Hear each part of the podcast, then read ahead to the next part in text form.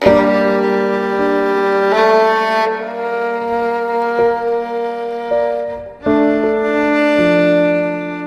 Annie Ernaux es casi un ovni en el universo de las letras francesas. Es la autora de una veintena de libros inspirados en sus propias vivencias desde su juventud hasta su edad madura, experiencias que ella ha narrado con un lenguaje quirúrgico, conciso y exento de florilegios. Ernaux nació en 1940 en Ifto, una localidad en Normandía en el norte de Francia. Sus padres tenían un café tienda sucio, feo, como ella misma lo describió en una de sus obras, dejó atrás ese contexto modesto gracias a su diploma de letras modernas, convirtiéndose en la primera persona de su familia en hacer estudios superiores. Su primer gran éxito llegó en 1974 con Los armarios vacíos. La novela se desarrolla durante la espera para practicarse un aborto clandestino cuando era un estudiante, algo que contará más en detalle en otro de sus libros, El acontecimiento, historia impactante que fue llevada a la pantalla grande. Qu'est-ce que tu cherches exactement De l'aide. Alma ne fait pas de cadeaux. Tu veux finir en prison avec elle. Annie Ernaux ha sido publicada en Francia desde sus inicios por la prestigiosa Gallimard. El especialista y crítico literario Gustavo Guerrero trabaja en esa casa editorial. Es una autora que está vinculada a la casa Gallimard desde su mismo comienzo, desde los primeros libros, los, los armarios vacíos. Estamos hablando de una primera novela en los años 60, casi 60 años y es una autora que ha crecido con la casa. Y, creo que es muy importante decir esto porque es una autora que no es una autora convencional, es una de las escrituras más exigentes y, y experimentales de la literatura francesa de los últimos 60 años.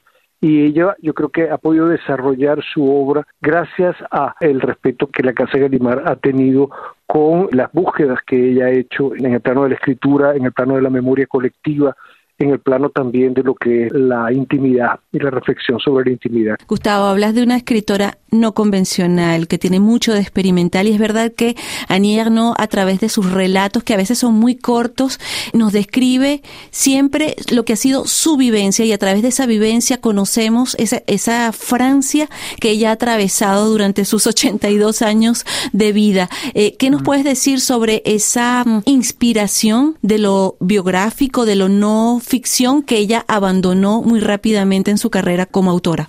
Sí, el, momento clave, creo, en, el desarrollo de la obra de, Arnaud en los últimos años es el paso de la ficción a la no ficción, es decir, a, a un tipo de escritura, como tú acabas de decirlo bien, que es una, un tipo de escritura en el que ella se inspira de su propia experiencia, en particular de sus diarios íntimos y de su escritura íntima, pero hace algo que muchos diaristas no hacen, es decir, ella transforma a través de la escritura esa experiencia individual en una especie de micro retrato colectivo de la sociedad francesa.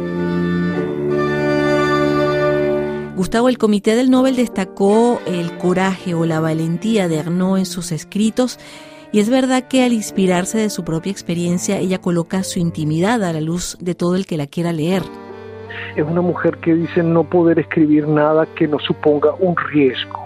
Su intimidad amorosa, su vida de mujer con otros hombres. Ha narrado también episodios como el, de, el del aborto, por ejemplo, que fue muy duro, o el de su divorcio. Los temas de Annie Arnaud hacen que cada uno de nosotros se identifique en un momento dado con lo que la sociedad no quiere decir o, o no quiere oír. Gustavo Guerrero, ¿podría decirse entonces que Annie Arnaud es una autora feminista?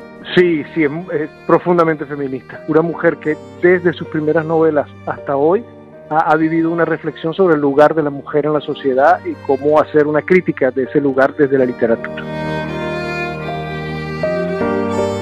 El 2022 fue prolífico para Annie Ernaux. Estuvo en el Festival de Cine de Cannes presentando su película Los Años Super 8, basada en sus archivos personales en video. Asimismo, publicó El Hombre Joven, en el que contó su aventura amorosa con un hombre mucho más joven que ella, y ese año también se convirtió en la décimo séptima mujer en la historia en ser galardonada con el Nobel de Literatura.